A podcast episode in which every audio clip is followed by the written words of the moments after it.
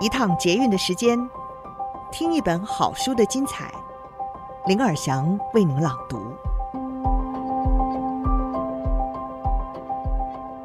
您好，欢迎您再次收听《天下好读》，我是林尔祥。今天想为您书摘的这本好书是天下杂志出版的《破框思维的技术》。这本书的作者是希娜·艾恩加，他是哥伦比亚大学商学院教授。也是知名的畅销作家，他也是一位选择专家。他在这本破框思维的技术中，提出了一套可以擦出创意思维火花的基本工具，帮助我们得到最棒的构想，做出最佳的选择。而希娜·艾恩加自己本身呢，她是印度裔的美籍，移民的第二代，从小的时候就罹患了眼疾，到长大的时候是全然失明的。但是他仍然求学不懈，拥有华顿商学院的学士、史丹佛大学社会心理学博士学位。《纽约时报》、《华尔街日报》、《经济学人》、《财新》与《时代》杂志等期刊，经常都引述他研究的内容。截至二零二三年八月，艾恩加在 TED 的演讲《选择的艺术》已超过了四百多万人次观看。今天我们书斋的主题是。不必自己失败，用破框思维站在别人的肩膀上成功。人人都会说从失败中学习，但问题在于有很多人没有办法从失败中恢复。不要害怕失败，但是也不要自招失败。以下是书摘内容。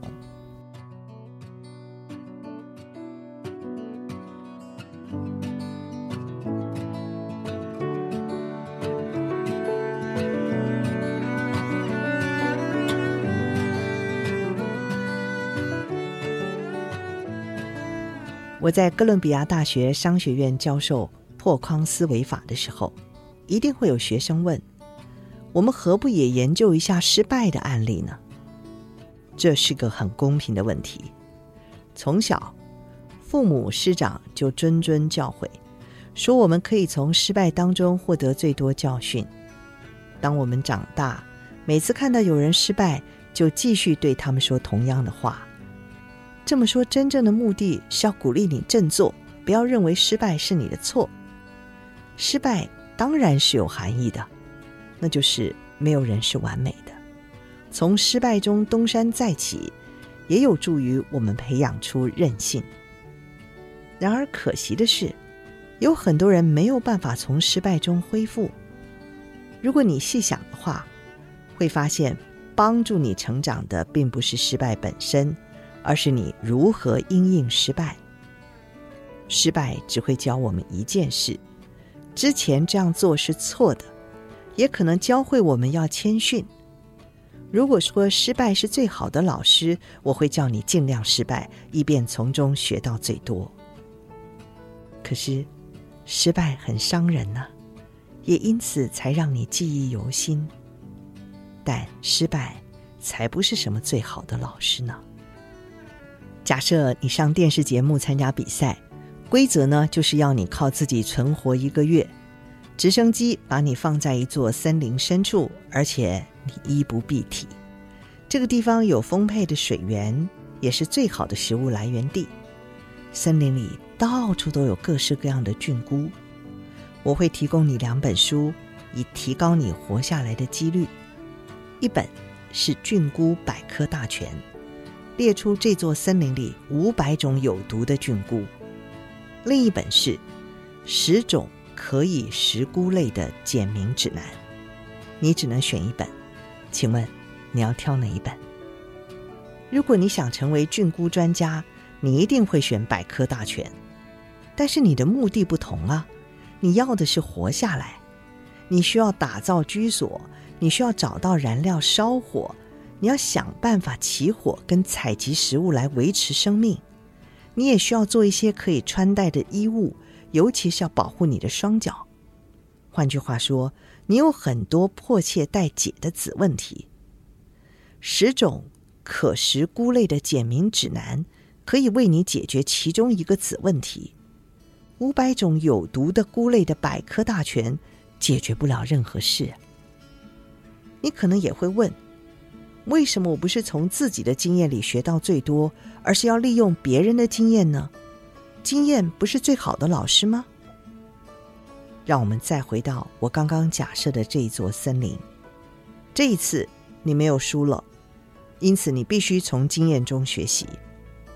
你挑了一种菌菇，看起来和你之前吃过的很像，你试吃，结果身体非常不舒服。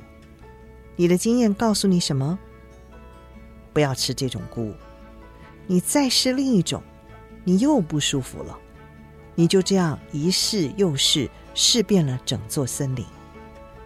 接着，你碰巧遇见了另一名参赛者，他比你早两星期来到这座森林里。他试过了二十二种蘑菇，最后才找到一种不会让他不舒服的食物。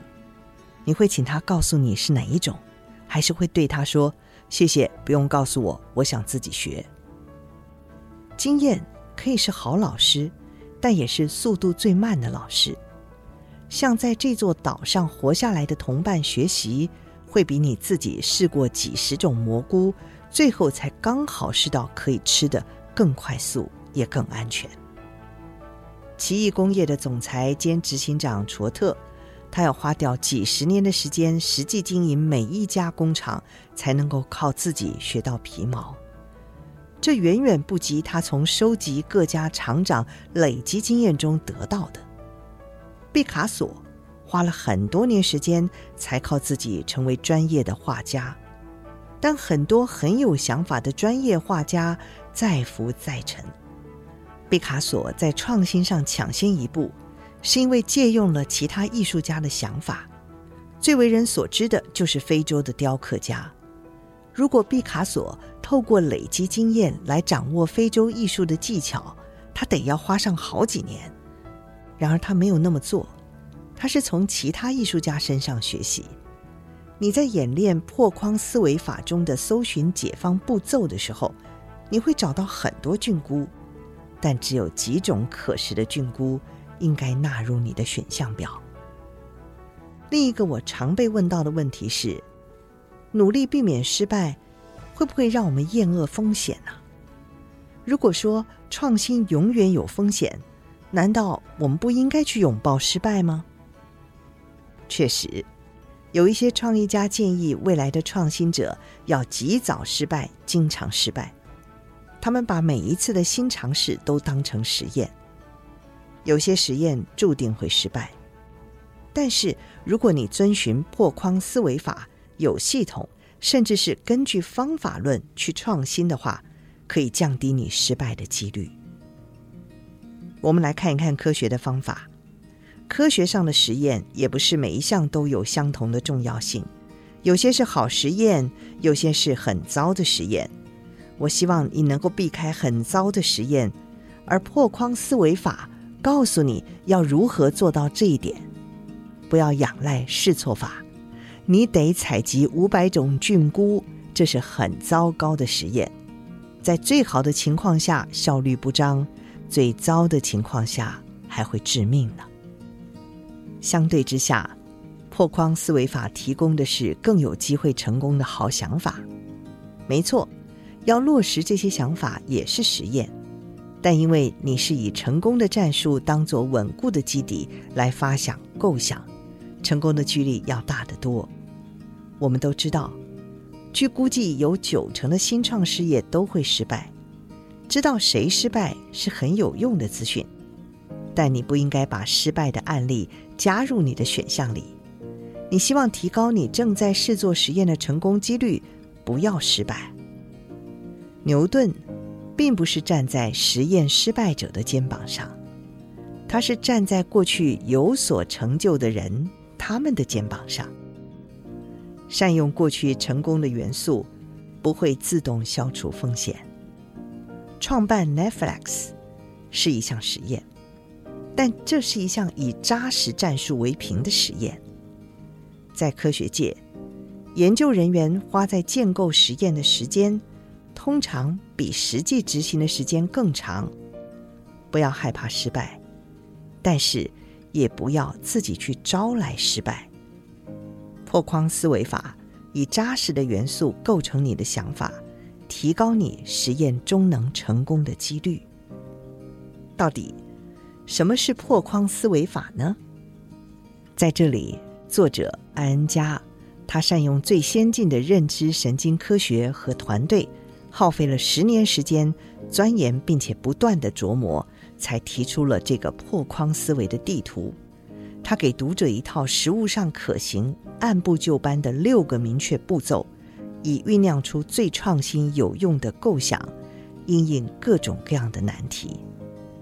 这六个明确的步骤就是：第一，选定问题，选定想要解决的问题，加以正确理解与定义；第二，拆解问题，将大问题拆解。再精简成五到七个核心小问题。